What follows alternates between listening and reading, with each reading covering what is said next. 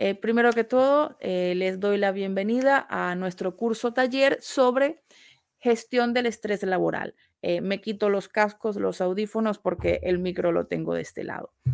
Pues bien, el día de hoy vamos a conversar sobre gestión del estrés, ¿vale? Cómo manejar nuestro estrés en nuestro día a día, tanto dentro como fuera de nuestro horario laboral.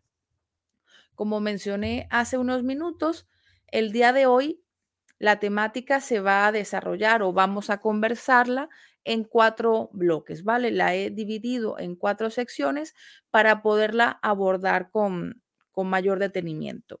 Un primer bloque en que hablaremos sobre el equilibrio de las emociones, en qué consisten, qué emociones se caracterizan por ser positivas y cuáles concebimos como negativas.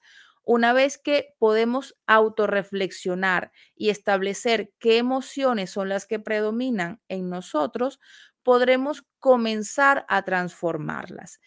También un segundo bloque dirigido a los factores psicosociales en nuestro trabajo, es decir, qué factores según nuestras responsabilidades, nuestras funciones en la empresa van a aumentar o van a influir aún más en que aparezca o en que aumente nuestro nivel de estrés. Una tercera sección o bloque destinada a las consecuencias que el estrés puede originar en nuestro cuerpo, no solamente en nuestra salud mental, sino en nuestra salud psíquica y, por supuesto, nuestro cuerpo. Si no aprendemos hasta los momentos, no hemos aprendido a controlar nuestros niveles de estrés, vivimos constantemente agobiados, y valga la redundancia, estresados, a corto, medio y largo plazo, vamos a obtener una serie de consecuencias que son negativas para nosotros. Y por último, puesto que no queremos llegar a las consecuencias que mencionaremos dentro de poco, les recomiendo una serie de estrategias, de técnicas que podemos realizar para mantener a raya nuestros niveles de estrés e incluso no solo para sobrellevarlo, sino para reducirlo y mejorar nuestra calidad de vida, para mejorar nuestra salud mental y sobre todo nuestra salud física. De las técnicas que vamos a hablar, algunas podemos realizarlas en casa, en espacios abiertos, en nuestro tiempo libre, pero también hay otras que podemos realizar en la oficina en ciertos momentos en que nos sentimos un poco más agobiados o un poco más estresados. Eh, sin más preámbulo, comencemos en ese caso. Eh, como mencioné al principio, esta primera parte se desarrolla en base al equilibrio de las emociones. Quizás más de uno de, de las personas presentes se preguntará, ¿pero qué tienen que ver las emociones con el manejo del estrés? Pues sí, están altamente relacionadas, porque las emociones influyen en la manera en que solemos asumir, percibimos o sobrellevamos ciertas situaciones. De allí que quiero partir el taller de hoy sobre manejo de estrés con las emociones. ¿En qué consisten? ¿Por qué nos afectan de esa manera?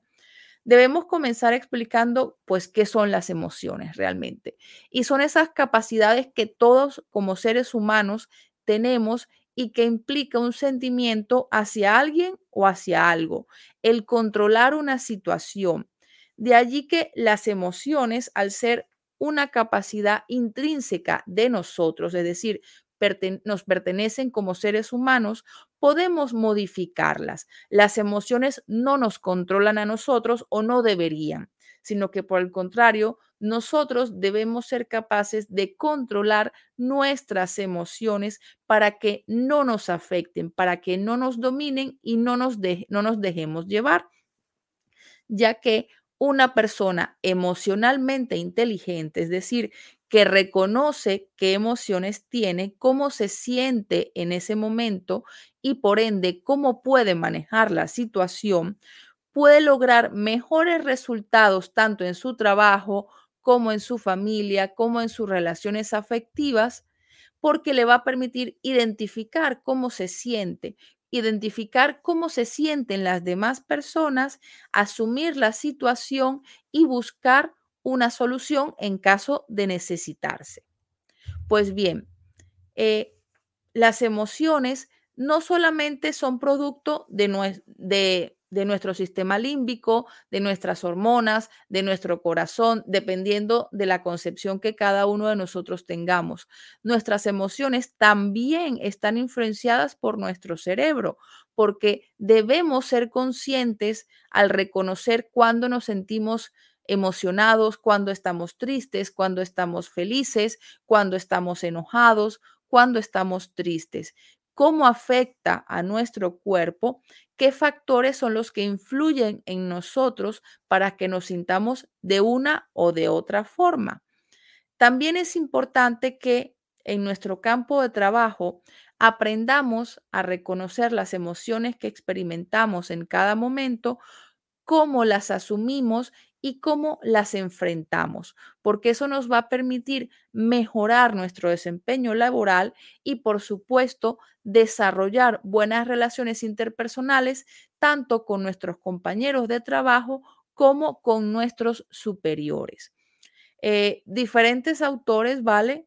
Llegan a han llegado a un consenso, a un punto en común en que las emociones nos permiten organizar nuestro pensamiento, nuestras ideas e incluso nuestras acciones, porque si aprendemos a identificarlas, podemos controlarlas y ante cualquier situación repentina, ante algún problema, podemos tomar las riendas de la situación y afrontarla. Por el contrario, si no somos personas altamente o altamente inteligentes, que no manejamos nuestras emociones, sino que nos dejamos llevar por ellas, ante cualquier percance, cualquier problema, sucumbiremos a nuestras emociones. No sabremos afrontar el problema, sino que nos dejamos llevar por el estrés, por la ansiedad, por la preocupación y no, salía, no saldremos adelante. Ahora, muchas veces eh, las personas consideran que son emocionalmente inteligentes. Sin embargo, cuando están bajo altos niveles de estrés, tienen preocupaciones en casa, en la oficina, se dan cuenta que realmente no lo son. No reconocen las emociones que experimentan en ciertos momentos y no saben asumirlas, por supuesto, porque todos tenemos estrés en casa con nuestros hijos, pareja, padres, tenemos tensiones en el trabajo, aquellas personas que estudian y trabajan tienen muchísimo más estrés porque debemos aprender a compaginar no solamente nuestro tiempo, sino, sino las diferentes responsabilidades que tenemos y sopesar nuestro poco tiempo libre para cumplir con nuestras responsabilidades familiares, conyugales. Vivimos constantemente pendientes del reloj. Siempre estamos viendo la hora en el teléfono. En una hora quizás encendemos el móvil 10, 20 veces solo para ver la hora de manera automática.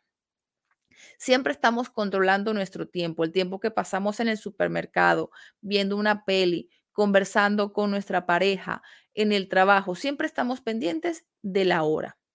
Por supuesto, al estar controlando nuestro tiempo, todas las actividades que hacemos, porque somos polifacéticos, es decir, que cumplimos diferentes funciones al mismo tiempo, nos estamos constantemente demandando, exigiendo, porque no nos conformamos con lo que tenemos, que por una parte está muy bien, pero por otra parte, el estar constantemente exigiéndonos, eh, em, actualizándonos en nuestra profesión, en nuestra carrera, estudiando, retomando la universidad, realizando un posgrado, un curso. Eso nos exige dedicarle aún más tiempo que muchas veces no tenemos, dedicarle un esfuerzo que deberíamos dedicarle a otras actividades. El repartir nuestro esfuerzo, nuestro tiempo y atención nos genera estrés, nos genera ansiedad. Y estas situaciones, por supuesto, van a alterar nuestro estado psíquico, nuestro estado emocional, por lo que muchas veces las personas, según la cantidad de actividades, de presión, de responsabilidades, llega un punto en que se desbordan, colapsan, pero no, no es porque estén saturadas de responsabilidades, sino porque las emociones que han venido experimentando desde tiempo atrás no han sabido manejarlas y llevarlas. Por supuesto, este colapso no es solamente en el trabajo, no es solamente en los estudios, también afecta nuestra vida personal.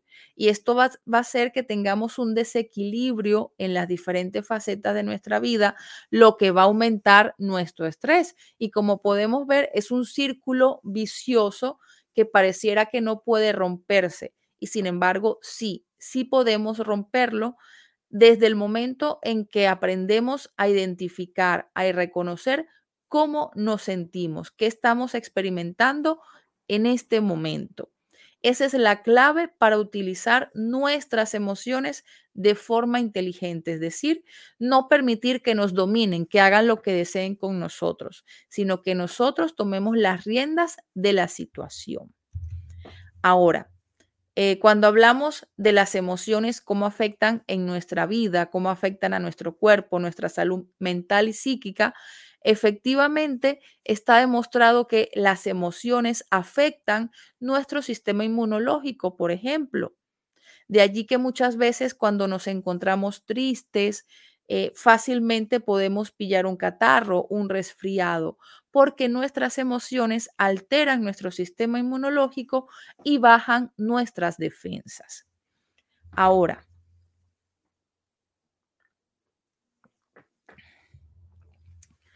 para saber qué emociones nos benefician y qué emociones nos afectan de manera negativa, debemos identificarlas, claro.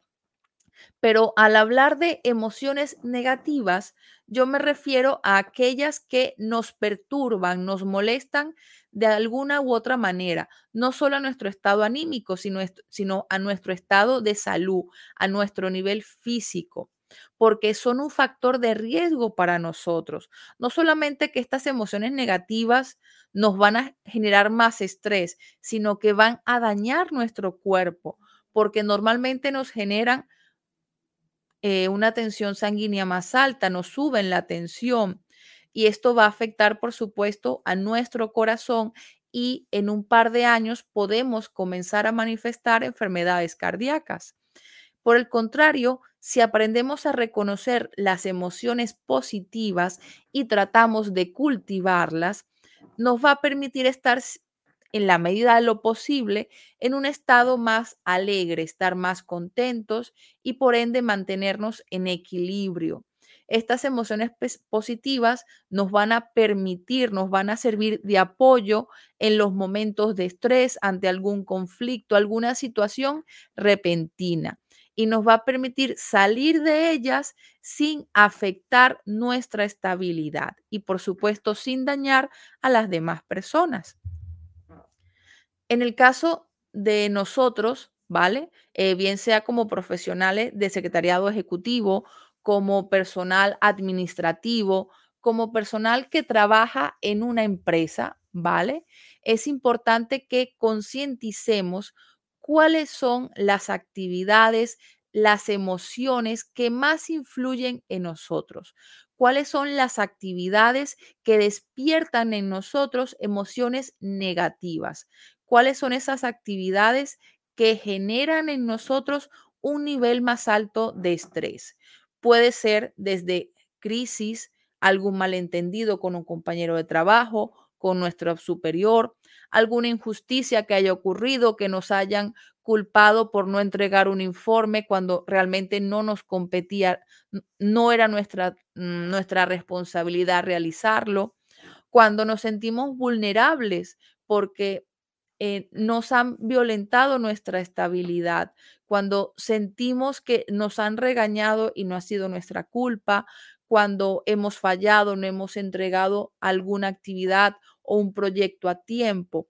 Todas estas actividades alteran nuestro estado anímico, permiten que afloren emociones negativas en nosotros y a corto plazo comienza a afectar también nuestro cuerpo porque ese desequilibrio emocional que vivimos de manera directa va a afectar en nuestro sistema inmunológico, como ya mencioné previamente. De allí que la inteligencia emocional, ¿vale? Eh, es fundamental para nosotros, es una herramienta sumamente eficaz. La inteligencia emocional, tal y como mencionamos e, en el curso de secretariado ejecutivo que, se comenzó a dictar hace poco, explicamos que la inteligencia emocional nos permite, ¿vale? Establecer, identificar nuestras emociones y por supuesto aprender a sobrellevarlas y sobre todo utilizarlas en nuestro beneficio. De allí que aquellas personas que se dedican al, al secretariado ejecutivo, que se, que se dedican a la administración, a funciones en oficina, están constantemente sometidos a este nivel de estrés, a altos niveles de estrés, y es importante que aprendan las herramientas asociadas con la inteligencia emocional para controlar sus emociones y que jueguen a su favor. Pues bien, eh, estos factores que mencionaba en la diapositiva anterior pueden ser factores psicológicos, sociales, laborales, que por supuesto eh son negativos para nosotros porque son perjudiciales. Y estos factores equivalen. Eh, profesora, ¿me escucha? Hola, ¿sí? Sí, eh, ¿está usted cambiando las diapositivas en este momento? Sí, efectivamente. Eh, no, no, se está viendo en la pantalla. ¿Podría eh, volver? Ahora sí, ahora sí se está viendo. Ah, pero ¿hace mucho que no se ven las diapositivas? Sí, pero no, no hay problema, continúe. De todas maneras, este, ahí está el material. No se Ahorita sí está viendo. ¿Podría cambiar ahora de una diapositiva a otra para comprobar si ya está todo bien? sí, claro. ¿Está, ¿Está cambiando ahorita? Eh, sí. No, no sé, no se ve ese cambio. No sé si me podrían confirmar en los comentarios si les pasa lo mismo. Ajá, no, no se está viendo. O si no, vuelvo a compartir. Eh, o sea, deja de compartir y vuelve a compartir y ponga en modo lectura. Vale, entonces en ese caso eh, voy a dejar de compartir. Entonces, en ese caso, pues me voy, aunque no voy a usar los cascos, me los voy a dejar puestos por si hay algún otro inconveniente.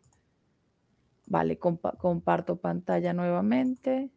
Sí, y póngalo en modo lectura, a ver si, Efectivamente. A ver. Claro, y ahora cambie de, cambie de diapositiva para ver si... O sea, vaya de, atrás para adelante. Ahí eh. está, ahora sí. Ahora, sí. Ah, disculpen las molestias. Vale. Pues bien, eh, como les venía comentando, en el caso de estos factores que inciden, que influyen en nosotros, ¿vale? Pueden ser de carácter psicológico, social, laboral, van a afectarnos a nosotros de forma negativa. ¿Y esto a qué equivale? A que nuestros niveles de estrés aumenten y eso repercuta en nuestra salud. Por supuesto, a esto le sumamos que muchas veces nuestro ambiente laboral está cargado, ¿vale? De, forma negativa, porque no somos los únicos que tenemos estrés. Nuestros compañeros, nuestra jefa, eh, eh, las personas que entran y salen a solicitar información, si trabajamos con atención al cliente, atención al público, muchas veces las oficinas están cargadas, ¿vale? De forma negativa, porque todas las personas que allí trabajan, las personas que entran y salen, están también estresadas. Así que eso influye también en nuestros niveles de estrés, aumentándolo. Eh, también ¿Qué otros factores pueden influir de forma negativa en nosotros? En nuestro campo de trabajo, por ejemplo, eh, las condiciones organizativas, porque muchas veces, tanto en organizaciones públicas como en privadas, eh, el diagrama de organización, ¿vale? El organigrama no es el mejor, ¿vale? Muchas veces las funciones están mal distribuidas, algunas personas tienen más funciones, más responsabilidades que otras. Eh, algunas personas están saturadas de actividades, de responsabilidades que deben cumplir y cuando queremos solicitar información o recurrir a alguien, realmente no sabemos a quién porque no está muy claro. Esa desorganización o esa distribución asimétrica también nos genera estrés. Otro elemento que influye en nosotros de forma negativa, pues es nuestra satisfacción laboral o más bien nuestra insatisfacción, porque si no nos sentimos satisfechos o acordes con el trabajo que realizamos, con nuestras funciones, con nuestro nivel o nuestro estatus dentro de la empresa, incluso con nuestro sueldo, si consideramos que no es suficiente para las horas del día que invertimos en la oficina, en la empresa y que no es equitativo con la cantidad de responsabilidades y carga que tenemos a diario, va a generar que nos sintamos insatisfechos, que no, nos no estemos a gustos con nuestro trabajo. Y eso va a repercutir en nosotros de forma negativa porque no vamos a estar cómodos yendo a un trabajo todos los días con el que no nos sentimos satisfechos. También otros factores que influyen, que inciden en nosotros, tienen que ver con el plano temporal, desde las necesidades que tenemos en casa, necesidades familiares, económicas, eh, tiempo que necesitamos dedicarle a nuestra familia, pero que no tenemos porque se lo dedicamos al trabajo. También dependiendo de la cultura, en algunos países el combinar trabajo con estudios, familia, se considera más llevadero, en algunas culturas genera más estrés, incluso en, en, muchas culturas el estudiar y el trabajar de forma simultánea no se concibe. Eh, por ejemplo, acá en España, que es en donde, en donde yo vivo, muchas personas si estudian no trabajan porque no compaginan ambas actividades porque realmente el tiempo no lo permite. De allí que muchas personas para poder estudiar desde un grado, un máster o en, mi caso un doctorado, solicitamos, aplicamos a becas tanto privadas como públicas para poder estudiar, porque el hecho de compaginar estudios y trabajo no es posible porque chocan los horarios. También según la experiencia de cada persona, según sus actividades, experiencias previas, le va a permitir controlar mejor o peor los niveles de estrés, mejor o en peor, o en, mejor o, mejor o peor medida las actividades, los conflictos que se le presenten. Quizás las personas que han estado sometidas a situaciones parecidas, cuando vuelven a experimentar algo similar, saben cómo asumirlo, cómo resolverlo. En cambio, una persona que experimenta un problema por primera vez se tense, eh, quizás no vea las soluciones que están a simple vista porque es la primera vez que vive una situación de ese estilo. Y por supuesto, también va a influir en nuestros niveles de estrés la percepción que tengamos del mundo. Si consideramos que somos positivos, somos negativos, eh, cómo visualizamos nuestro mundo, cómo es nuestra cosmovisión. Eso va a influir en cómo asumimos muchas situaciones en nuestro día a día. También entre los factores psicosociales que, que comencé a mencionar, dependiendo de las actividades, de las funciones que tengamos en nuestro trabajo a diario, hay ciertas actividades o ciertas responsabilidades que inciden en nuestro nivel de estrés.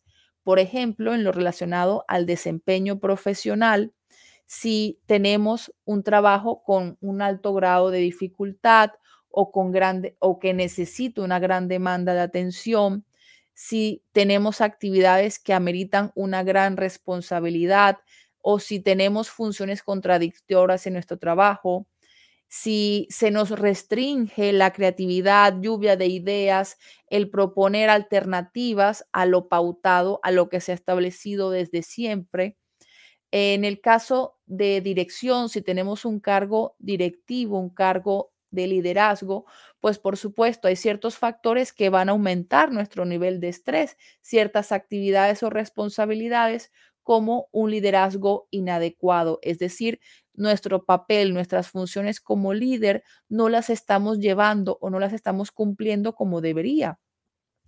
También afecta si, si tenemos un mal uso de nuestras habilidades como trabajadores, es decir, nuestras habilidades, nuestras capacidades no las estamos desarrollando como debería, sino que las estamos mal empleando o incluso desperdiciando. También cuando no delegamos correctamente las responsabilidades, sino que muchas veces asumimos todo el peso nosotros porque creemos que los demás no serán capaces de llevarlo a cabo. También cuando manipulamos o coaccionamos a un trabajador para que realice ciertas actividades aunque no esté de acuerdo. También si no tenemos una motivación suficiente tanto para trabajar nosotros como para motivar a nuestro equipo de trabajo. También si no tenemos incentivos suficientes y no me refiero solamente a un salario o a una paga extra o un bono, sino también al hecho de que nos reconozcan, porque muchas veces nos esforzamos, incluso trabajamos horas extras para cumplir con cierto proyecto, con un evento, una actividad y no nos dan el reconocimiento que nos merecemos. Sabemos que es nuestro trabajo, pero el hecho de apreciar, de darnos a entender que nuestro esfuerzo es valorado, nos motiva y nos genera pues energía para continuar en nuestro trabajo. También aquellas personas cuyo puesto de trabajo está relacionado con organización y función suelen tener actividades o responsabilidades que también generan altos niveles de estrés. Sobre todo aquellas personas que trabajan en oficinas administrativas, especialmente eh, oficinas o instituciones públicas porque suelen tener muchas actividades o escalafones burocráticos, están basados en una estructura burocrática que establece muchos límites, eh, muchos trámites, perdón, una cadena de trámites para solicitar o para eh, entregar.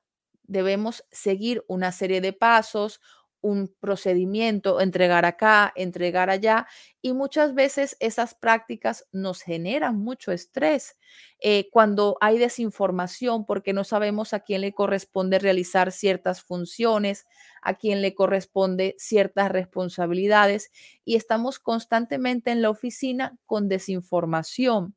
Tenemos conflicto de autoridad, no sabemos, aunque tengamos un, jefe o una jefa, quizás hay otro trabajador al que también debemos comunicarle nuestras actividades y, y muchas veces esas dos personas tienen choque entre ellos o entre ellas.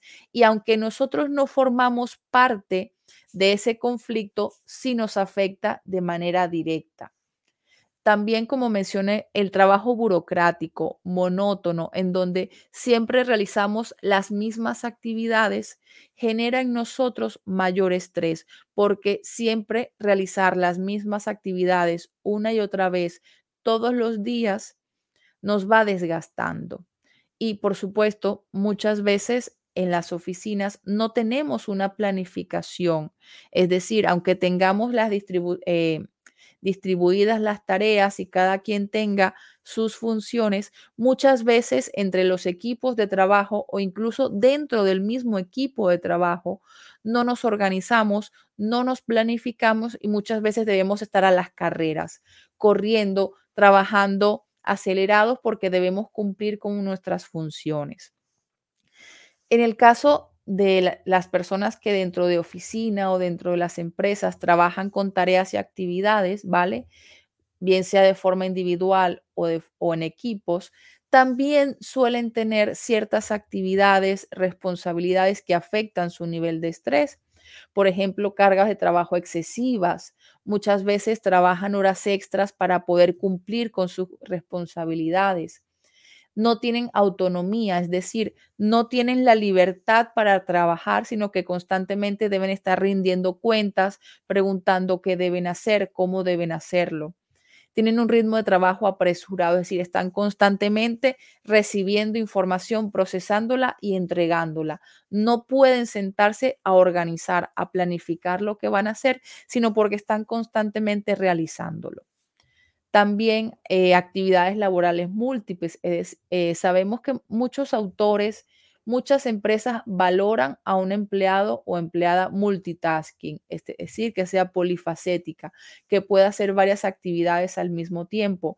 Sin embargo, realizar múltiples actividades nos dispersa, nos distrae porque al estar pendientes de varias responsabilidades, por supuesto, no nos enfocamos, no le dedicamos la atención y el tiempo suficiente. Y aunque estemos trabajando con cinco cosas al mismo tiempo, no las estamos terminando porque estamos avanzando de forma muy lenta con cada una. También ese trabajo monótono que mencioné previamente, el, trabajar constantemente bajo una rutina, en un principio pareciera que es lo ideal porque estamos organizados, pero el hacer siempre lo mismo sin cambiar, sin mejorar el procedimiento, llega a un punto en que se despierta el hastío, el aburrimiento y nos sentimos insatisfechos con nuestra labor. Y eso nos lleva, por supuesto, a sentirnos insatisfechos, a, no, a que no nos guste un trabajo que al principio nos encantaba. Consideramos que era un trabajo muy tranquilo, pero al ser tan tranquilo, llegó un punto en que no nos satisface como profesionales. También eh, aquellas personas que trabajan en una oficina con varias personas o con un equipo de trabajo o con varios,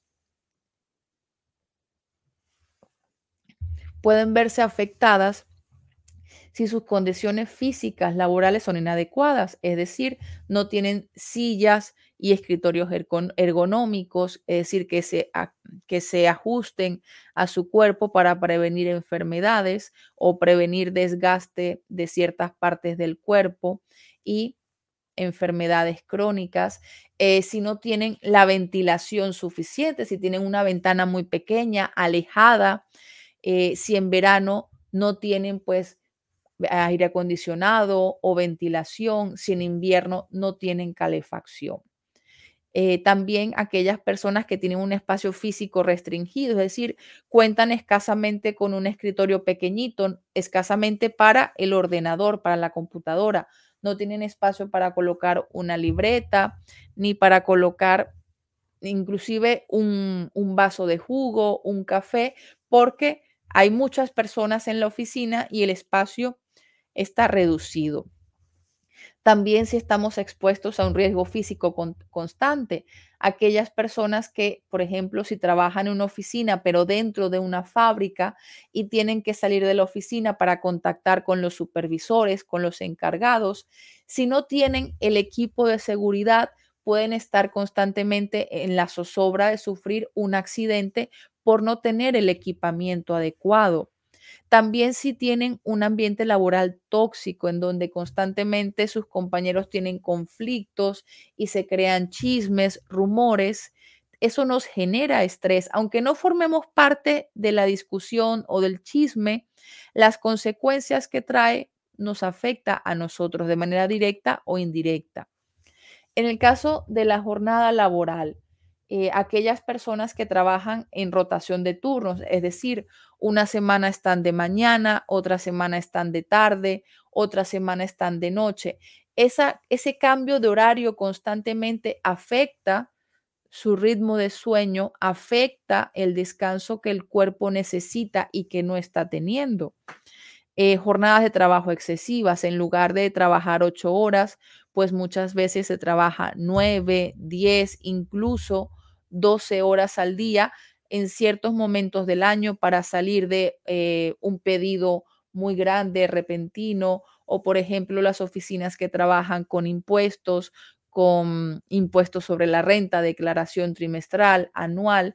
Hay periodos del año en que tienen exceso de trabajo, aunque se hayan organizado durante los 12 meses, siempre hay momentos picos, momentos cumbre en que deben dedicar más horas y por supuesto la duración indefinida de la jornada. Por ejemplo, muchos médicos comentan que ellos saben a qué hora entran a trabajar, pero no saben a qué hora salen.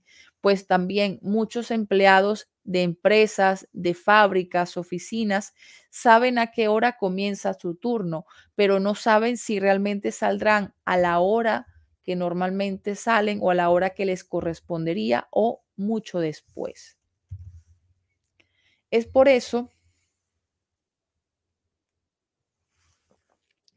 que las personas los y las trabajadoras que están expuestos a los factores que mencioné previamente, según la cantidad de factores que les rodeen, van a tener unos niveles más altos o más bajos de estrés. Y por supuesto, eso les va a influir de forma negativa en su estado físico, psíquico y mental porque el estrés no solamente nos agota mentalmente, no solamente nos satura y no nos permite realizar nuestras actividades como normalmente las hacemos, sino que desgasta nuestro cuerpo y a mediano y largo plazo nos enferma. Muchas enfermedades que nosotros sufrimos son producto del estrés, de nuestro desgaste por estar sometidos constantemente a una carga laboral, a una carga familiar que nos supera, que excede nuestras posibilidades.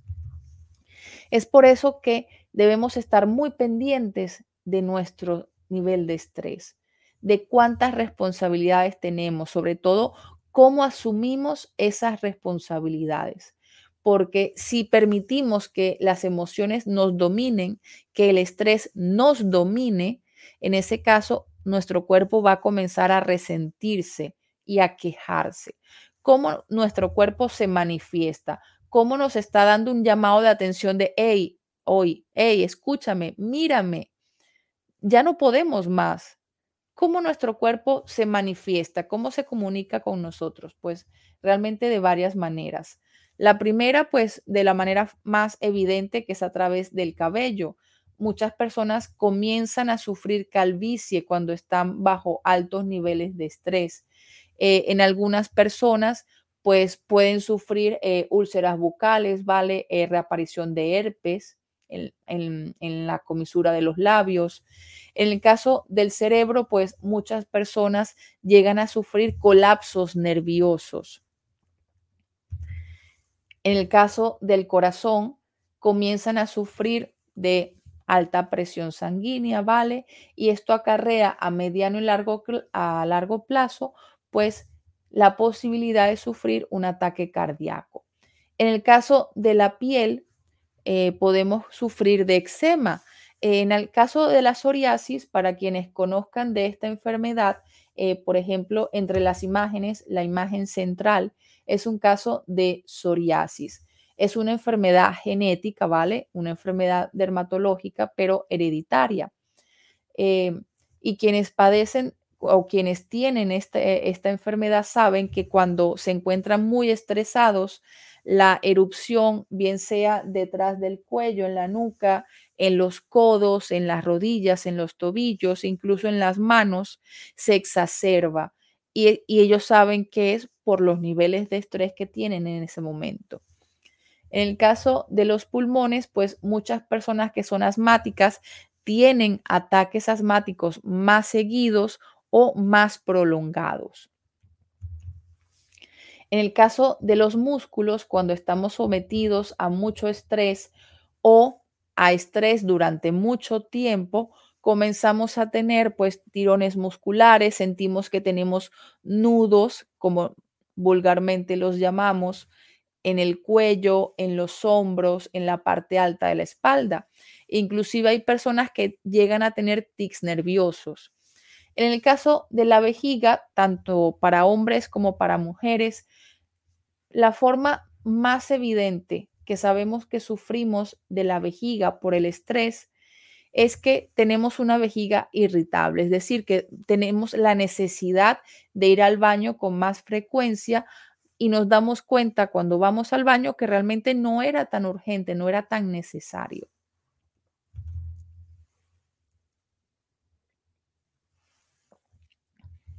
En el caso del sistema inmunológico, el estrés nos genera, pues por supuesto, que nuestras defensas bajen y eso permite que cualquier virus entre en nuestro organismo y se manifieste en resfriados, infecciones de orina, y constantemente estamos enfermos. Quizás ustedes se den cuenta en sí mismos o en personas que conocen, un familiar, una compañera de trabajo, que hay personas que viven constantemente enfermas.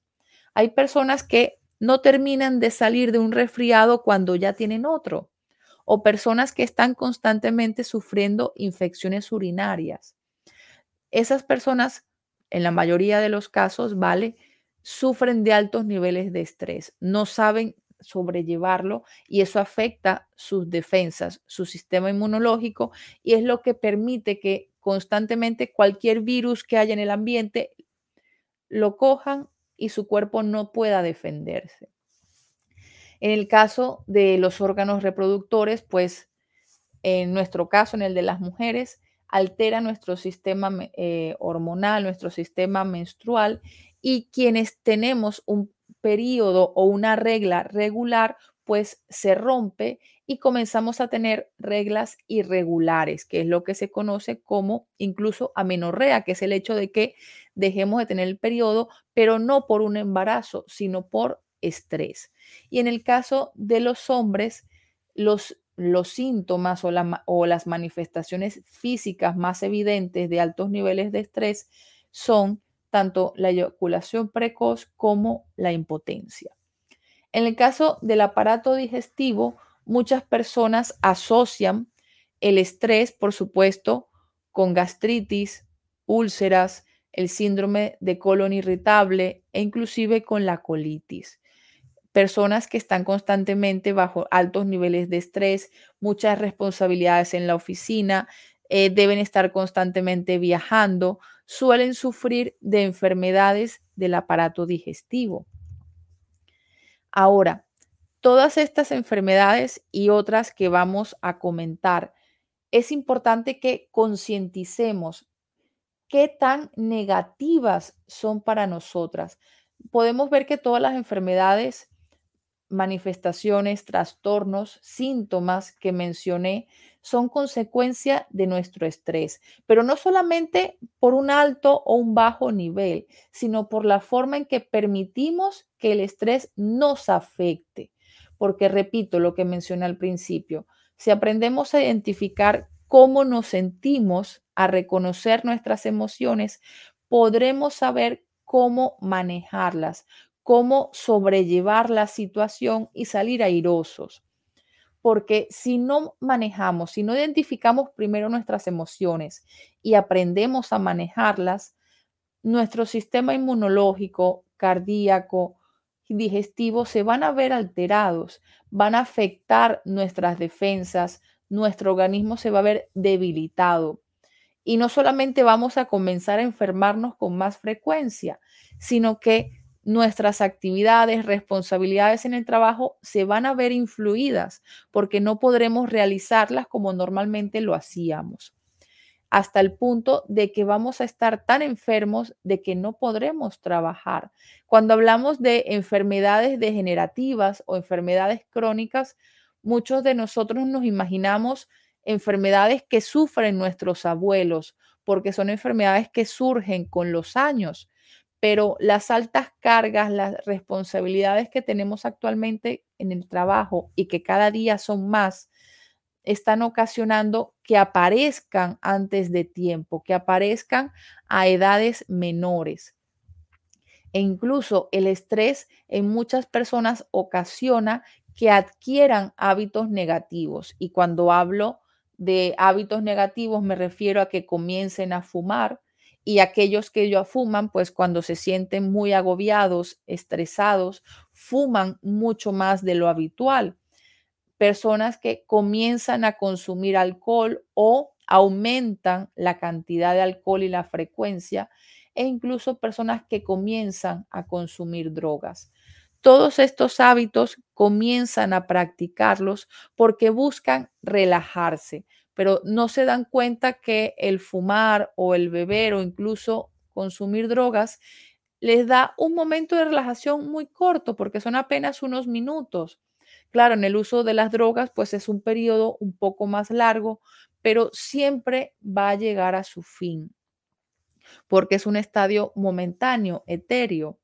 Y en cuanto acabe el efecto de la droga, acabes el cigarrillo o te termines la botella de cerveza, los problemas van a seguir allí. Tus niveles de estrés van a seguir allí, pero ya no los estás disfrazando. Incluso muchas personas comienzan a padecer de sobrepeso porque alteran sus hábitos alimenticios, eh, trastocan sus horarios de, comidas, eh, optan por la comida chatarra porque no tienen tiempo para ir a comer o, o les, les apetece, les provoca más bien comida chatarra porque el, sabemos que cuando estamos estresados nos apetece más pues una hamburguesa o unas patatas fritas en lugar de consumir una ensalada. Ahora, estas enfermedades crónico-degenerativas, los científicos suelen, ¿vale? Clasificarla en dos categorías. Enfermedades por estrés agudo y enfermedades por estrés crónico. En el caso de las enfermedades por estrés agudo, incluimos o clasificamos todas aquellas enfermedades que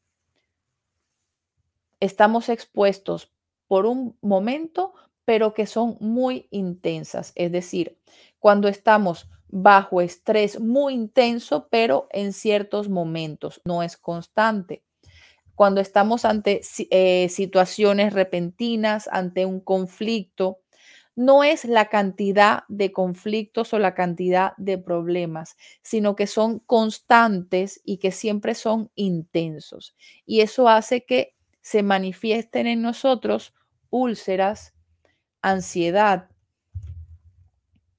que también tengamos, en el caso del estrés crónico, estrés crónico significa que lo tenemos hasta el final, porque hemos estado expuestos a un nivel de estrés tan alto durante tanto tiempo que se manifiestan enfermedades que vamos a tener por el resto de nuestra vida, como por ejemplo problemas de memoria, eh, nuestro sistema inmunológico eh, se debilita y nos enfermamos con mayor frecuencia, también tenemos eh, trastornos hormonales, ¿vale? Por lo que muchas personas aumentan de peso aunque lleven una buena alimentación. También el estrés crónico nos influye en alergias, sobre todo las personas que son asmáticas, como ya mencioné, sufren de ataques asmáticos con mayor frecuencia y cada vez más fuertes. Tenemos problemas de insomnio, tenemos, podemos llegar a sufrir de depresión, también ese nivel de estrés, esa ansiedad que tenemos en el trabajo nos puede dar por comida chatarra, como ya dije, por aumentar el consumo de azúcares, porque queremos satisfacer esa necesidad. ¿Y cómo lo hacemos? Pues con chocolate, con una galleta, eh, con un refresco. Y ese aumento de calorías, de azúcares, va a afectar no solamente nuestro peso, sino que puede generar en nosotros la aparición de diabetes o incluso de problemas cardiovasculares. También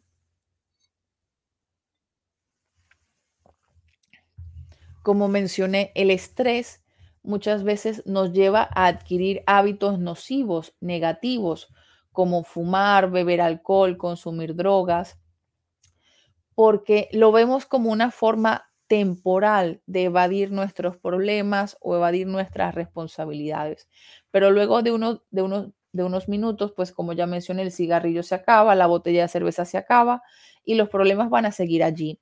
Tratamos de aliviar el, aliviar el estrés pues comiendo eh, comida chatarra, galletas, refresco. Quizás ustedes hayan visto en la oficina o quizás sean ustedes quienes tengan en el escritorio pues una, una botella de refresco a medio terminar, tengan un paquete de galletas en, una, en un cajón, eh, tengan pues eh, mm, cupcakes o muffins en el otro cajón, eh, sean de las personas que siempre tienen galletas, caramelos, chupa chups en el bolso, porque están constantemente demandando azúcar. Inclusive personas cuando tienen altos niveles de estrés tienen dos opciones, o duermen demasiado o más bien les produce insomnio. Eh, el hecho de dormir demasiado, de dormir más de ocho horas, muchas personas lo asocian con que está descansando más y realmente no, porque el cuerpo tiene un límite de horas que necesita para descansar. El descansar 10 horas un fin de semana no va a hacer que estemos más relajados. Y dormir 5 horas depende de cada persona. Hay algunas que con dormir 5 horas ya su cuerpo ha descansado. Hay algunas que necesitan 7, incluso 8. Ahora, después que hemos hablado de todas las posibles enfermedades, trastornos que pueden afectar nuestro cuerpo, ¿cómo podemos manejar el estrés? ¿Cómo podemos pararlo, hacer como una especie de muro de contención para que todas esas responsabilidades, problemas que tenemos en casa con nuestra familia, nuestra pareja, nuestros padres, con nuestro trabajo? ¿Cómo hacemos con todas esas situaciones con las que debemos lidiar día a día y que nos generan esta carga de estrés que la notamos todos los días en la espalda y en el cuello? Pues bien, hay varias formas de reducir el estrés, no eliminarlo, porque hasta los momentos no conozco a la primera persona que admita que no tiene estrés, porque todos sufrimos de estrés. Eh, hago una aclaratoria acá, una pausa. Estrés es todo, es todas las situaciones que generan un cambio en nuestro organismo. Podemos tener estrés positivo y estrés negativo, ¿vale? El estrés positivo es producto, pues, de eh, alegrías, de emociones positivas, como ganar un concurso, recibir una buena noticia, eh, la llegada de un familiar o nuestro cumpleaños, recibir un regalo, porque esas emociones o experiencias positivas generan en nosotros un estado de bienestar. Nuestro cuerpo se altera, nuestro organismo se altera, pero de manera beneficiosa. En cambio, el estrés negativo es aquel producto de situaciones que nos generan pues ansiedad, preocupación, ira, tristeza y que también va a afectar nuestro cuerpo, pero de forma negativa. Pues bien, cuando experimentamos estrés negativo por situaciones que nos afectan, que nos alteran, que no esperábamos y que por supuesto nos hacen sentir pues más cansados, nos hacen doler el cuerpo, doler la cabeza, pues podemos tomar ciertas medidas, tanto en casa como en nuestro trabajo, que nos van a ayudar a lidiar con ese nivel de estrés, a lidiar con esas responsabilidades e imprevistos. Lo primero puede ser tomarnos un descanso, ¿vale? Eh, si estamos muy estresados, agobiados e incluso enojados en el trabajo, tratemos de parar. Coloquemos, eh, durmamos ¿vale? La computadora, dejémosla en stand-by, levantémonos un momento, vayamos al pasillo, si tenemos pues un balcón, una azotea, tratemos de ir para allá, despejar nuestra mente, respirar profundo. Si tenemos una terraza o un pasillo fuera de la oficina, pues caminemos un momento. Si tenemos la cafetería cerca, pues tomemos algo, un café, una galleta, un snack, para alejarnos de nuestra zona de trabajo, alejarnos de la fuente del conflicto, ¿vale? Respiremos y cuando nos hayamos calmado, volvamos. Cuando hablamos de tomarnos un, descanso, me refiero a cinco, quizá como demasiado, diez minutos. También una forma de aliviar nuestro estrés es organizarnos, porque muchas personas se estresan, se agobian porque no llevan una agenda, porque argumentan que ellos saben qué responsabilidades tienen, tienen años realizándolas y ya saben qué tienen que hacer cada día y cada mes del año. Pero resulta que no, no nos acordamos de todo. Por mucho que digamos que tenemos años realizando las mismas actividades, siempre se nos pasa algo, siempre hay nuevas actividades o actividades imprevistas. Y en este caso se recomienda el uso de una agenda, de un calendario, organizarlo por cada día e incluso por horas que debemos realizar, que tenemos planificado para los lunes, para los martes, para los miércoles. y por supuesto organizar nuestras actividades en orden de importancia. Es decir, lo que debe salir primero va a encabezar nuestra lista. Lo que no es prioritario, lo que no es importante, lo dejamos de último o incluso para otro día. También en el curso sobre secretariado hablamos sobre esto, sobre cómo organizar nuestras actividades según el orden de importancia o de prioridad. Eh, también otra forma de aliviar o de reducir nuestros niveles de estrés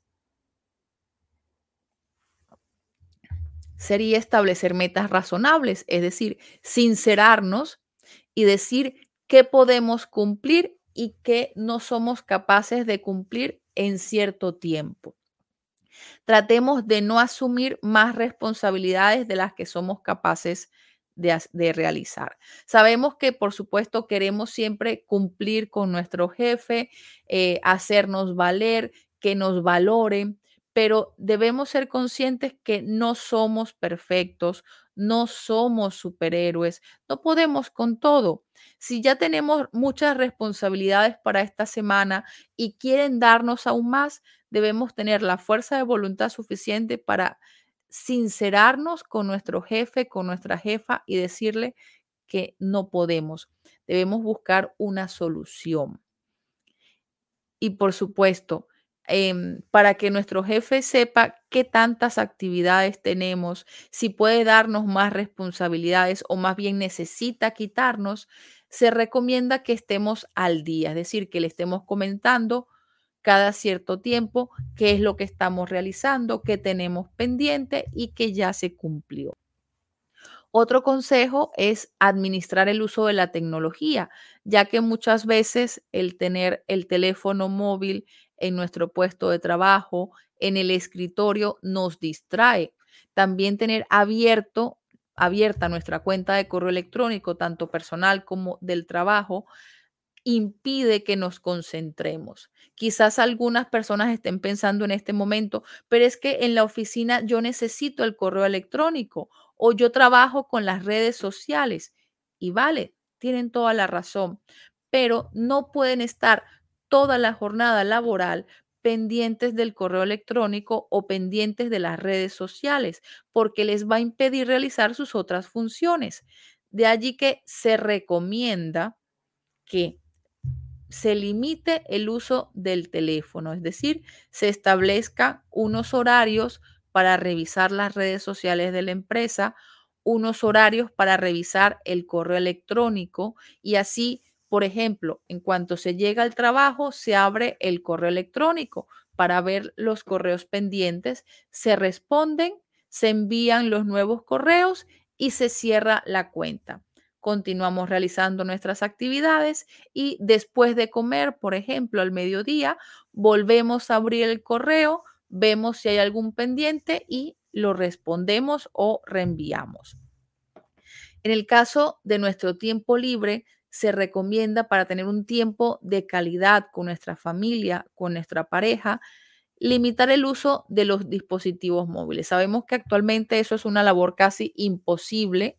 Es muy difícil ver una familia o un grupo de amigos que estén en un centro comercial, en un restaurante, en una mesa y no tengan el teléfono en la mano, que no se encuentren pendientes de las redes sociales, escribiéndole a otra persona, en lugar de estar conversando con quienes tienen frente a frente, con quienes están cara a cara. Es una práctica que se ha ido perdiendo y que necesitamos recuperarla.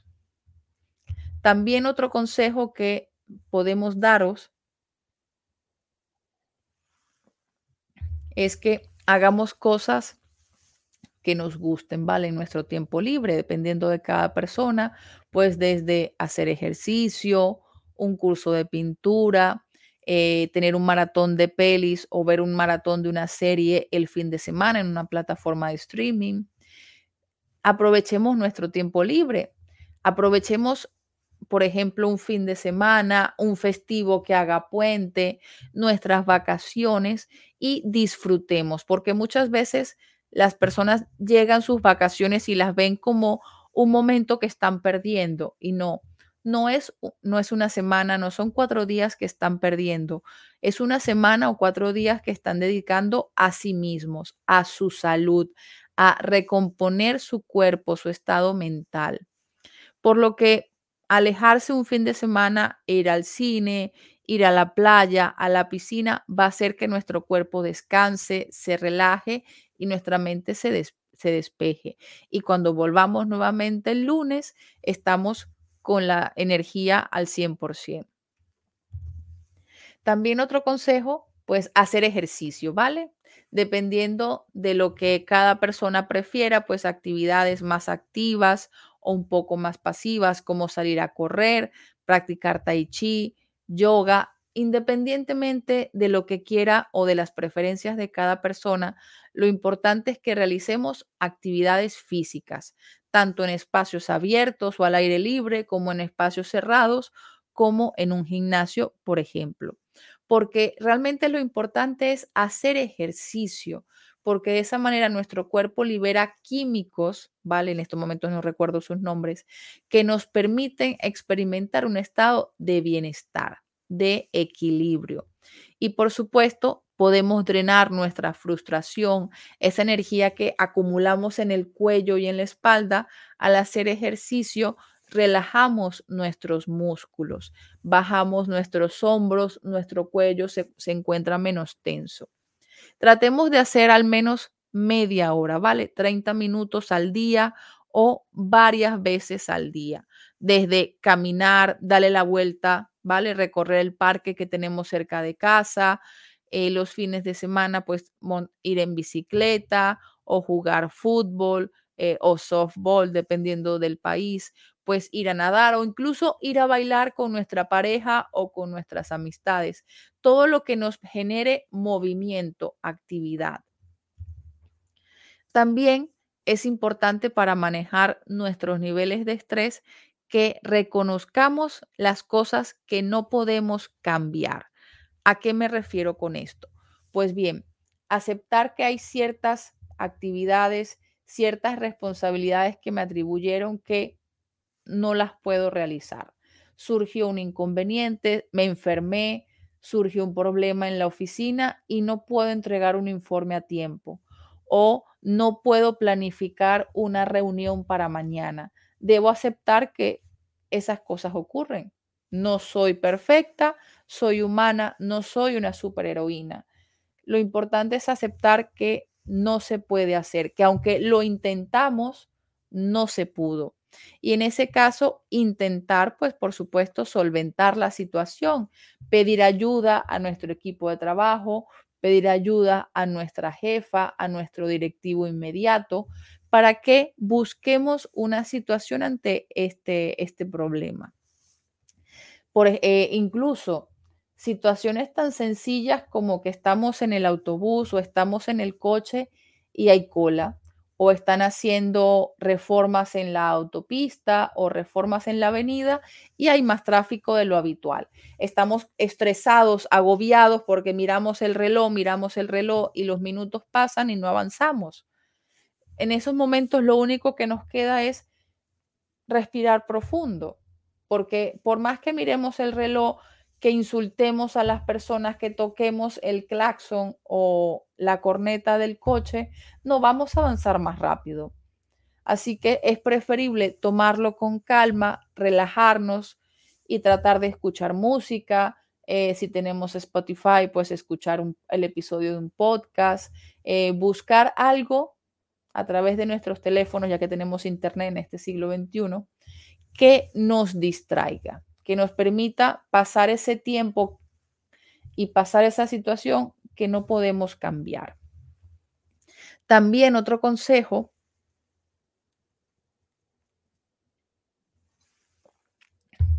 puede ser el evitar situaciones estresantes.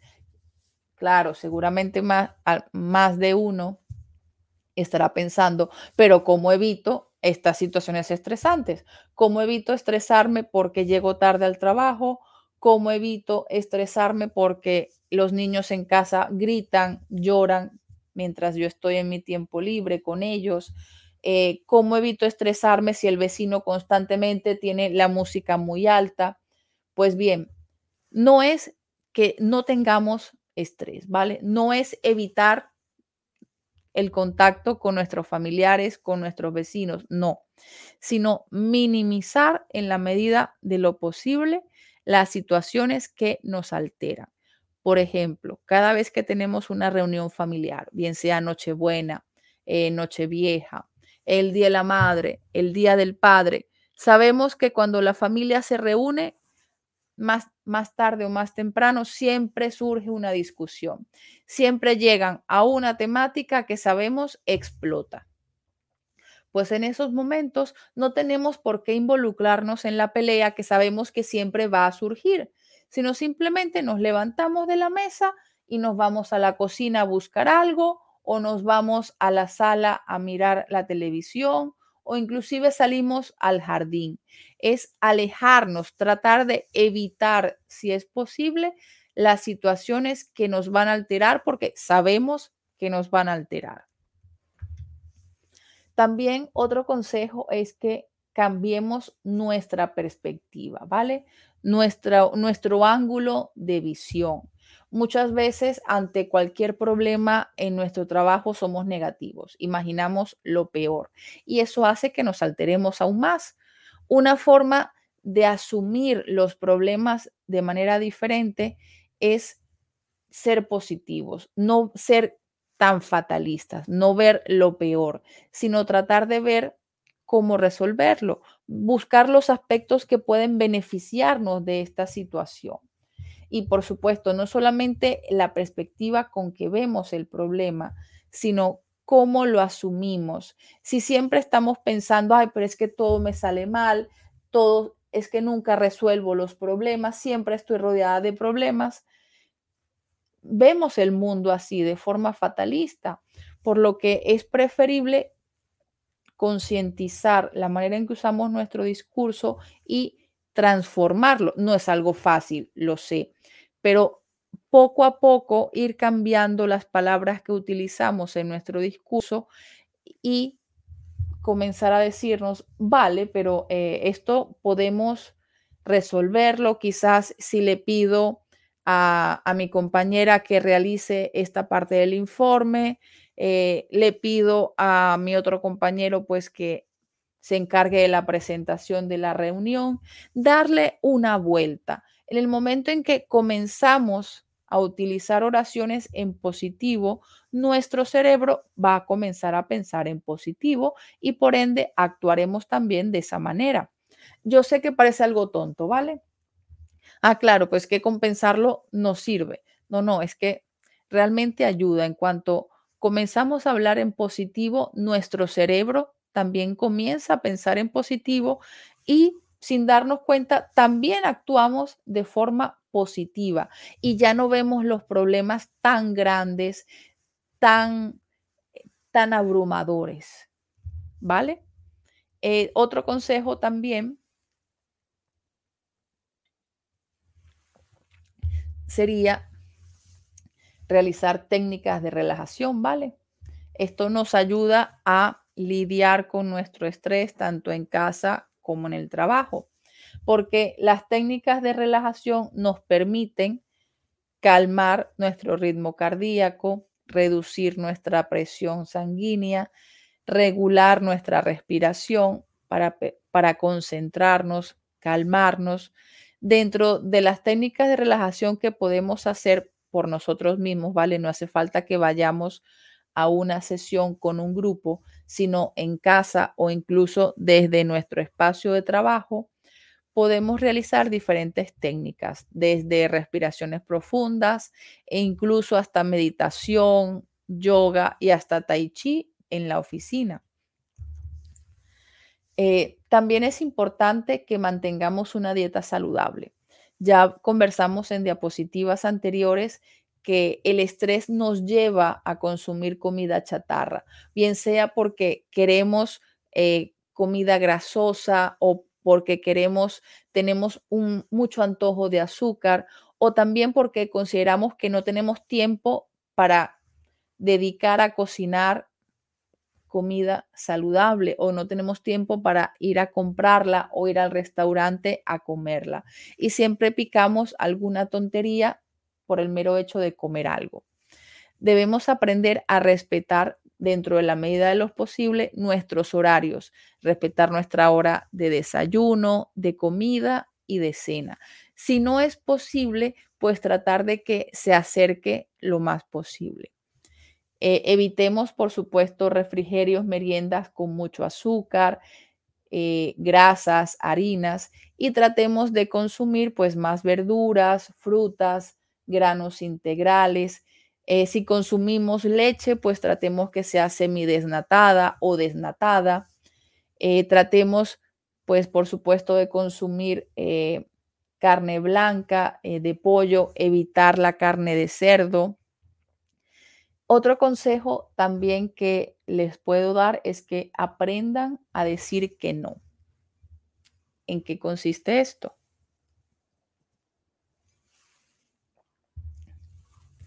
Muchas veces nuestro estrés, nuestro agobio tiene su origen en el exceso de actividades, en el, exceso de responsabilidades. Porque cada vez que viene alguien a pedirnos un favor porque no puede realizar algo y nos pide ayuda, no decimos que no, no decimos que no podemos realizarlo, que no podemos atenderle porque estamos ocupados. Y entonces constantemente nos llegan nuevas actividades, nos llegan nuevas funciones, nuestro jefe nos trae otra actividad a realizar y cada vez tenemos más y más, el saco se va llenando y vemos que no se vacía, el saco o sigue siempre en el mismo nivel o va subiendo cada vez más. Debemos aprender a decir no no puedo atenderte en este momento, no, no puedo contestar las llamadas en este momento, lo haré más tarde. No va a afectar nuestro trabajo porque nuestras responsabilidades las vamos a cumplir. Lo que va a cambiar es que no vamos a aceptar más responsabilidades que no somos capaces de llevar a cabo. Y por supuesto, si nos vemos saturados, desbordados con nuestras actividades, siempre podemos pedir ayuda dentro de la cultura occidental pareciera que el pedir ayuda es sinónimo de debilidad. Pareciera que si le pedimos ayuda a nuestro compañero, nos van a ver como personas débiles, como un trabajador incapaz de realizar sus funciones, cuando realmente no. El pedir ayuda es simplemente solicitar que nos presten una colaboración en un momento determinado. Y muchas veces el trabajo en equipo permite realizar no solo el trabajo de manera más rápida, sino más completa porque tenemos diferentes puntos de vista que complementan la actividad. También otros consejos que, que podemos poner en práctica es conectar con nuestros seres queridos, es decir, con nuestra pareja, nuestros hijos, hermanas, padres, abuelos, porque es importante que nuestra vida laboral no se interponga o no se superponga a nuestra vida privada, ¿vale? Es importante que tengamos nuestro tiempo libre para dedicárselo a nuestra familia, a nuestra pareja, a nosotros mismos, salir con nuestros amigos de vez en cuando, quedar para cenar o ir al cine. Esas actividades van a permitir que se despeje nuestra mente, que por uno o dos días dejemos las actividades, las responsabilidades, los informes, las reuniones en la oficina. Y que el sábado o que el domingo sea para nosotros. E incluso si nos sentimos pues agobiados porque tenemos muchas responsabilidades en este momento, desahogarnos con una persona de confianza, bien sea nuestra pareja, nuestro padre, nuestra madre, un amigo, también va a permitir que nuestra carga de estrés disminuya porque nos hemos desahogado. No es pasarle los problemas a la otra persona, no, es expresar esas emociones que teníamos reprimidas, que nos agobiaban y que no éramos capaces de exteriorizar. También otro consejo que mencionamos previamente es que debemos dormir lo suficiente. porque el dormir las horas que nos corresponde nos va a permitir al día siguiente pues levantarnos con más energía, el cuerpo descansado y la mente más clara.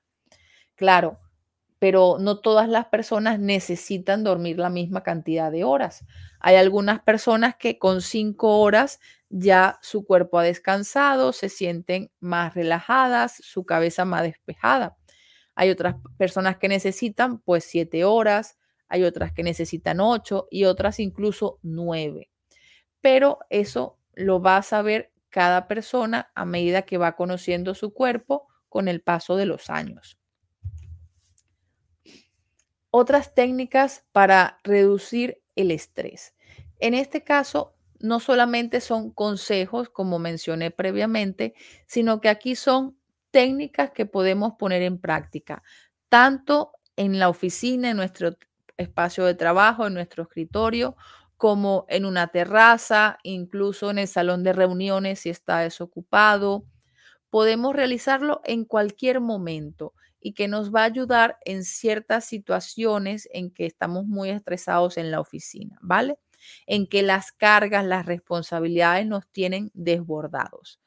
Es importante pues que hagamos una pausa, son técnicas breves de cinco minutos, como mucho 10 minutos, ¿vale? Eh, comencemos con relajación, que es la, la básica, ¿vale? Con la que pudiésemos comenzar. Como ya mencioné en diapositivas anteriores, cuando estamos estresados, sube nuestra tensión, sube, sube nuestra frecuencia cardíaca porque son respuestas al estrés, son respuestas del organismo ante esa situación. Por lo que las técnicas de relajación nos van a permitir a que nuestra presión vuelva a sus niveles normales, a que nuestra frecuencia cardíaca disminuya a los niveles normales, ¿vale? Esto es lo que se denomina una respuesta de relajación y podemos realizar diferentes ejercicios. No quiere decir que los vamos a realizar todos el mismo día, sino que vayamos probando hasta que encontremos aquel ejercicio o aquellos ejercicios con los que nos sintamos más cómodos o consideremos que son más efectivos en nuestro caso. Por ejemplo, la respiración profunda.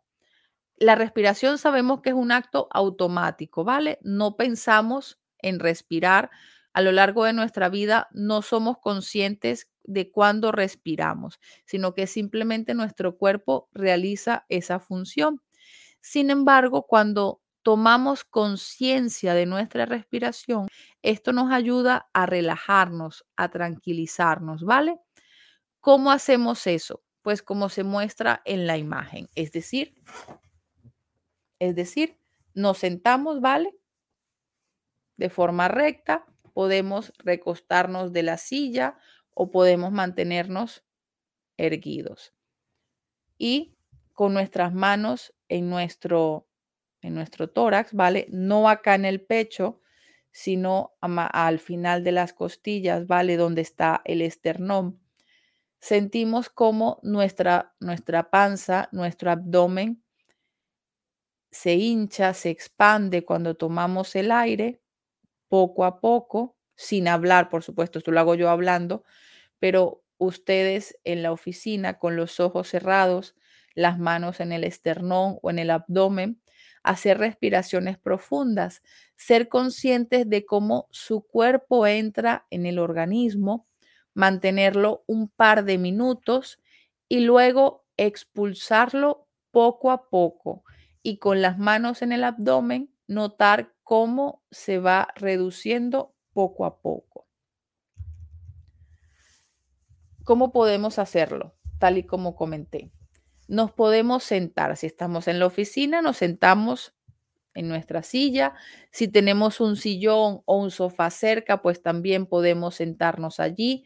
Si tenemos una oficina propia con un sofá, pues podemos bajar las persianas, ¿vale? Y acostarnos un momento, colocar las manos sobre el abdomen, el estómago. Hay algunas personas que recomiendan colocar otra mano en nuestro corazón para sentir cómo está nuestra frecuencia cardíaca, nuestros latidos, ¿vale?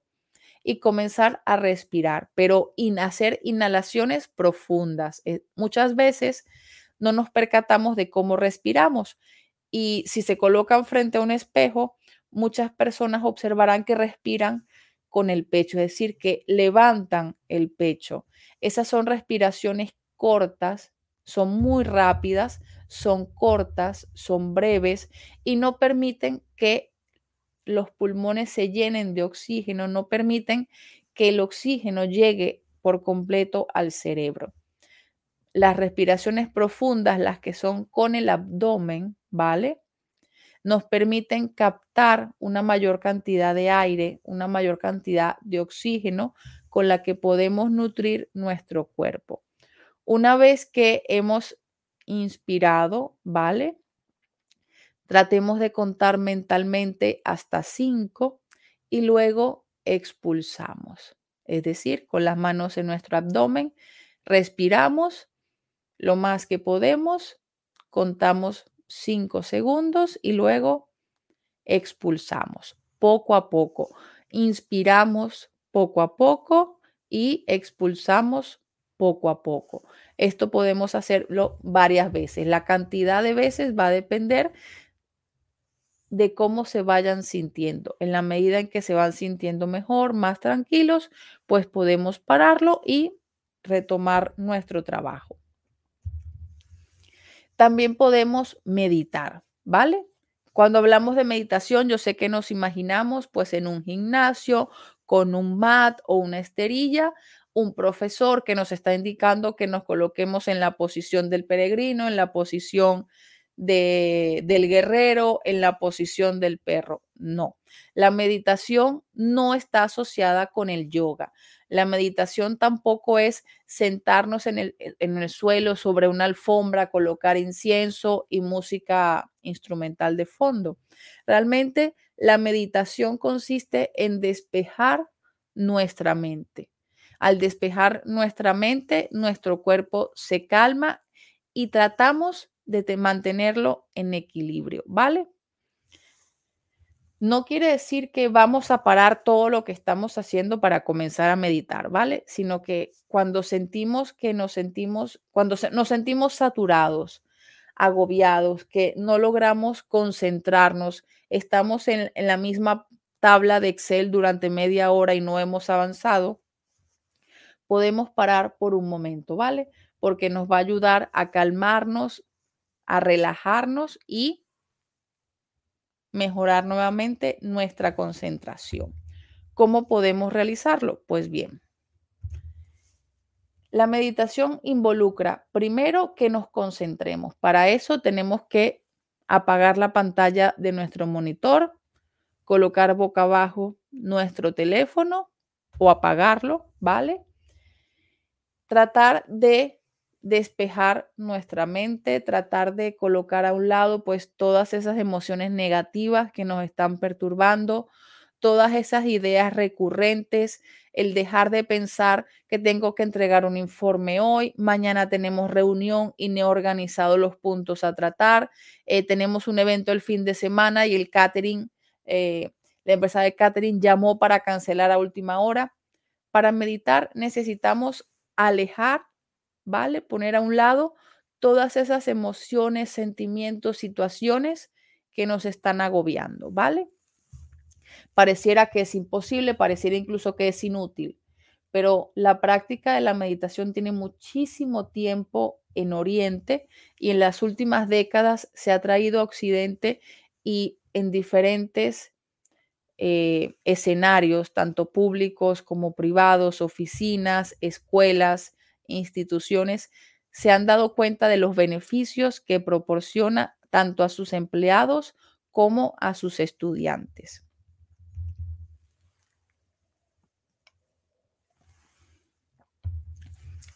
¿Cómo podemos meditar? Bueno, pues básicamente eh, los tipos de meditación que existen podemos hacerlas desde una atención enfocada, ¿vale? Es decir, concentrarnos en nuestra respiración o concentrarnos en un objeto que tengamos enfrente, ¿vale? Y mirarlo fijamente. También podemos meditar basándonos en el silencio. irnos a la sala de reuniones si está vacía, a la terraza para tener como ruido de fondo pues los pájaros, eh, los coches, pero no que no un ruido que nos perturbe, no el ruido de los compañeros de trabajo, sino ruido externo que nos haga como fondo, como un ruido blanco para despejar nuestra mente. También podemos meditar según nuestra posición corporal, ya que no necesitamos estar sentados en el suelo sobre una alfombra.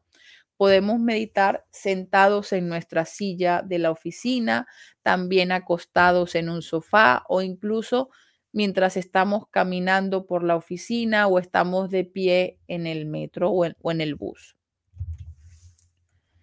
Es importante que mantengamos también una actitud abierta al momento de la meditación, es decir, tratar de no llamar a esos pensamientos negativos, tratar de evitar las emociones negativas, pero si aparecen en nuestra mente, ¿vale? Si se aparecen en nuestra pizarra mental, tratar de aceptarlas, tratar de asumirlas y ponerlas a un lado, porque estamos intentando que nuestro cuerpo eh, recupere el equilibrio que ha perdido. También podemos recurrir a la, a la respiración relajada, ¿vale? Es similar a la respiración profunda porque lo hacemos de forma lenta, pausada, y de esta manera reforzamos la relajación. ¿Cómo podemos meditar en la oficina? Pues vale, al igual que las técnicas anteriores y las próximas, con unos cinco minutos es suficiente. 10 si lo consideran. Podemos estar sentados, ¿vale? Eh, acostados en el sofá si lo tenemos en la oficina. Si estamos sentados, pues tratemos que ambos pies estén en el suelo, ¿vale? No los tengamos cruzados o doblados. Tratemos que las palmas de las manos estén encima de nuestras piernas, ¿vale? Que no estén con las palmas hacia abajo, sino con las palmas hacia arriba. Cerremos los ojos, relajemos nuestro rostro, es decir, relajemos el entrecejo, las cejas, la mandíbula, ¿vale? Concentrémonos en la respiración, en cómo tomamos aire, cómo lo expulsamos. Enfoquémonos en la respiración, cómo se siente cuando tomamos el aire, lo retenemos y lo expulsamos. En un principio podemos hacer respiraciones pequeñas mientras vamos cogiendo práctica y luego de varias respiraciones, quizás cuatro o cinco, podemos comenzar a hacer respiraciones más profundas, es decir, tomar más aire, mantenerlo por más tiempo y expulsarlo poco a poco.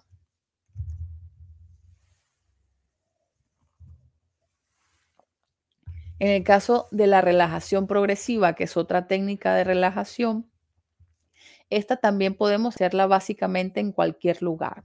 Por ejemplo, las imágenes que les voy a dar a continuación son para realizarlas en la oficina, ¿vale?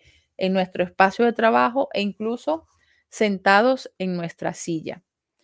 Eh, comenzamos por nuestros pies, ¿vale? Se llama relajación progresiva porque tratamos de ir relajando cada parte de nuestro cuerpo, poco a poco, que seamos conscientes de cómo nuestro cuerpo se va relajando parte por parte. Comenzamos por nuestros pies y vamos tomando conciencia sobre cómo nuestros dedos de los pies se relajan, luego nuestros talones, tobillos, pasamos a las pantorrillas, las rodillas, los músculos, luego pasamos a las caderas y así sucesivamente hasta arriba. Lo importante es que tomemos conciencia de las diferentes partes que vamos relajando o que tratamos de relajar. Tratemos de ir concentrándonos parte por parte, no nos saltemos, ¿vale? No pasemos de los, de los dedos de los pies a las rodillas o de las rodillas a los brazos. Vayamos parte por parte. Otra técnica de relajación que también trae o proporciona muchos beneficios, pues es el yoga. El yoga es una práctica que viene de Oriente, ¿vale? Durante siglos se ha practicado allá en diferentes países y en las últimas décadas se ha importado a, Europa y América. Y el yoga, pues también nos lo imaginamos haciendo la postura del perro o la postura del guerrero, la postura del leñador. Y no, hay muchas variantes del yoga y en la actualidad, debido a los múltiples beneficios que proporciona al cuerpo y a la mente, se han ido creando o diseñando diferentes variaciones, ¿vale? Lo importante de estas posturas es que nos den pues mayor flexibilidad, nos ayuden a relajar el cuerpo y también dependiendo de las poses, pues hay algunas que son para principiantes porque son más sencillas y a medida que los practicamos podemos ir pasando a variantes o a posiciones más complejas. Por supuesto, eh, dependiendo, hay personas que tienen problemas de columna, de cervicales, de cuello y ellas o ellos no pueden realizar ciertas posturas porque son peligrosas por su situación lumbar, pero pueden realizar variantes de ciertas posiciones adaptadas a su situación médica. Eh, es importante que las posturas, los movimientos que hagan durante estos 5 o 10 minutos sean lentos, ¿vale? El yoga no amerita que hagamos movimientos bruscos, sino por el contrario, mientras más lentos mejor porque somos conscientes del movimiento, de los cambios que realizamos. En el caso de yoga en la oficina, les traigo algunos ejemplos, ¿vale? Algunas posturas que podemos adoptar en estos 5, 10 minutos desde comenzar a estirarnos, pues comenzar nuestro, estirar nuestro cuello, los hombros, las muñecas, estirar nuestros brazos, estirar nuestras piernas. Eh, podemos ir pasando desde las posturas más básicas, ¿vale? Que son las que tenemos en, color amarillo, a unas posturas que ameritan pues un poco más de espacio y un poco más habilidad, que son las figuras que tenemos en rojo o en vino tinto. Y luego tenemos otras posturas, ¿vale? Como mencionamos acá en naranja. Eh, estas figuras tienen dos opciones o dos lecturas. Mm, retrocedo. Las podemos clasificar por colores, ¿vale? Las amarillas son las más sencillas, las rojas ameritan un poco más de destreza o de práctica.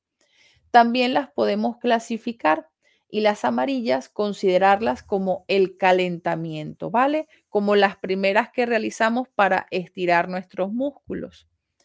Y las rojas, esta secuencia de posturas o de posiciones, son realmente la parte fuerte de nuestra sesión de yoga. Para terminar con las posturas o posiciones en naranja, que son para relajar nuestro cuerpo y posteriormente volver a trabajar. Como pueden ver, hacemos muchísimas posturas en 5, 10 minutos. No tenemos por qué hacerlas todas. Cada día podemos establecer una secuencia, escoger unas posturas para el lunes, para el martes, para el miércoles y así tener una variedad, no aburrirnos haciendo siempre las mismas posturas. Y por supuesto, a medida que pase el tiempo, y adquiramos más destreza, seremos capaces de realizar posturas que en un principio veíamos que era imposible. Otra técnica que nos puede servir para relajarnos es el tai chi, ¿vale? También tiene su origen en Asia, pero en este caso en China, mientras que el yoga tiene su origen en la India. En el caso del tai chi, su origen no tiene que ver con relajación ni con equilibrio del cuerpo, mente y espíritu, sino que se consideraba como una forma de defensa personal. Hoy en día lo utilizamos básicamente como una técnica de relajación, como una técnica para equilibrar nuestro cuerpo y mente y mejorar nuestra salud. muchas personas mayores están cada día sumándose a este, a este ejercicio porque son actividades o posturas de bajo impacto, no afectan a la columna, les permiten realizarla aunque tengan poca movilidad y por eso es que cada vez vemos que tanto hombres como mujeres de diferentes edades y sobre todo de edades avanzadas, personas jubiladas, comienzan a practicar esta, este ejercicio. Existen muchos estilos de tai chi, ¿vale? Así como hay muchas variantes de yoga, pero existen varios básicos, ¿vale? O principales. Eh, dentro de los estilos de tai chi, pues tenemos movimientos lentos y relajados, como el de la imagen inferior que les presento. Son lentos, pero el cuerpo poco a poco va moviéndose, no permanece estático. También presentan posturas cuidadosas, que son posturas muy específicas en donde se toma en cuenta la postura de los pies, las rodillas, las caderas, los brazos. También amerita concentración porque debemos enfocarnos en todas las partes de nuestro cuerpo porque cada una tiene una postura en especial. Y también la respiración enfocada porque durante el tai chi, como por ejemplo la imagen superior, nos enfocamos en la respiración, en respiración profunda, como explicábamos en diapositivas anteriores. Tomar aire, retenerlo y expulsarlo. Durante el tai chi también practicamos la relajación profunda. Otra técnica que podemos aplicar en, en la oficina, pues podría ser la conciencia sensorial.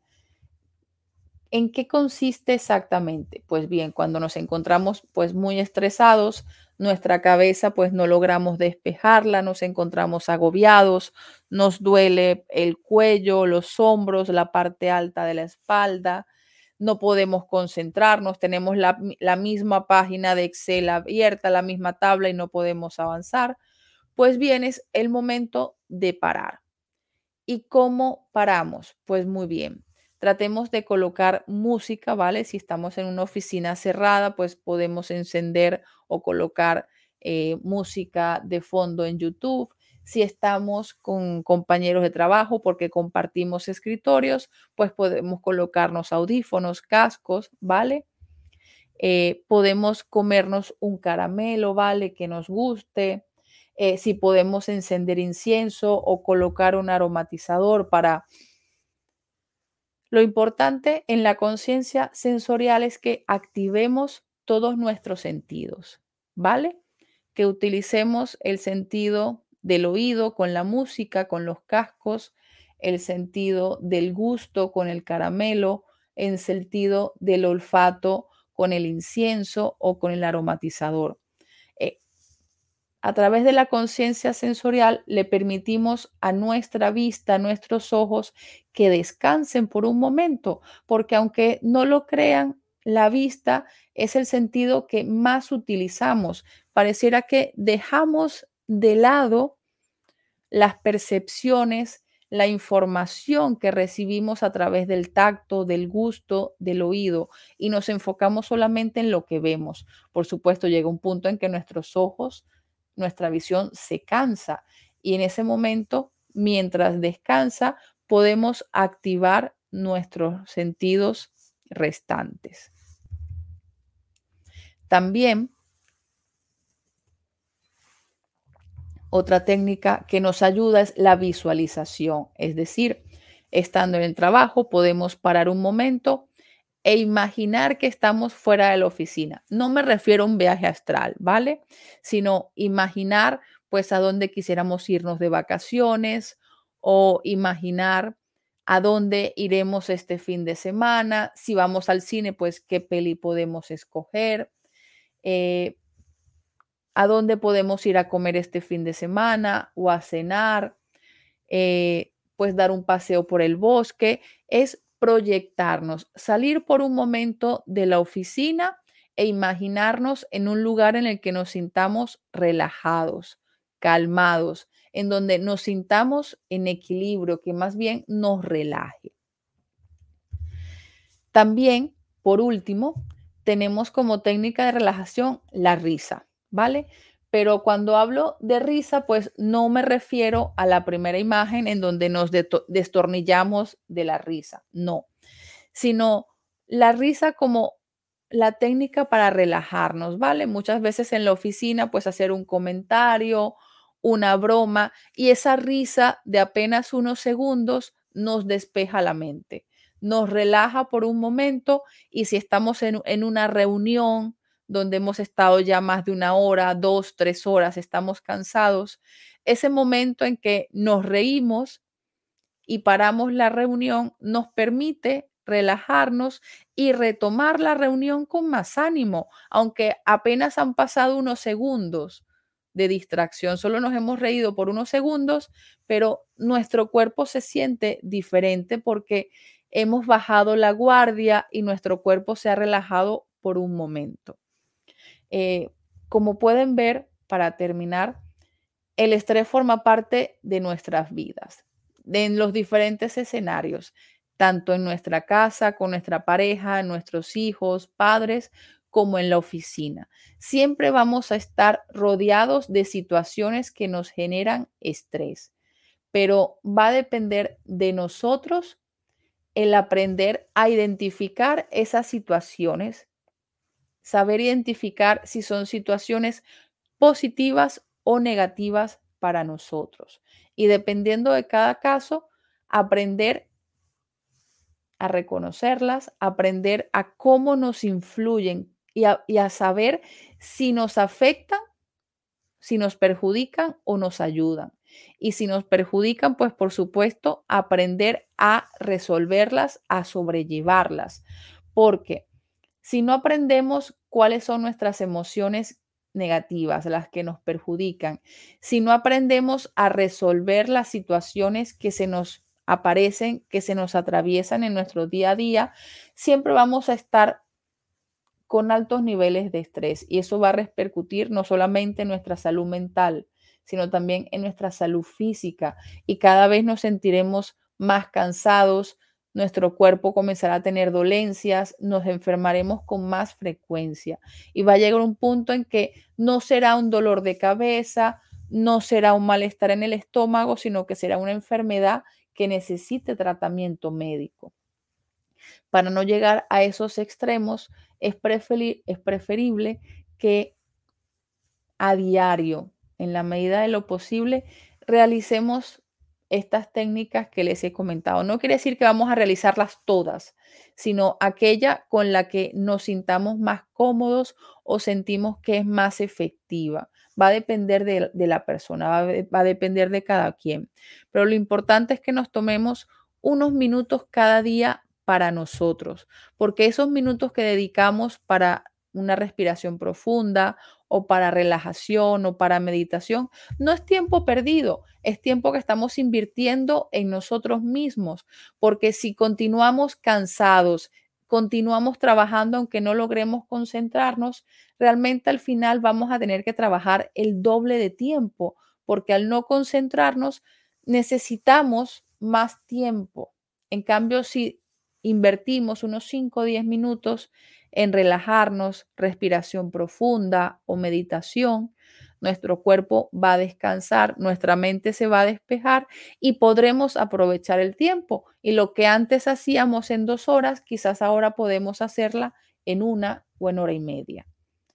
Eh, pues bien, eh, tras estos cuatro bloques relacionados con el estrés en nuestro campo de trabajo, creo que podemos dar por concluido nuestro taller de hoy.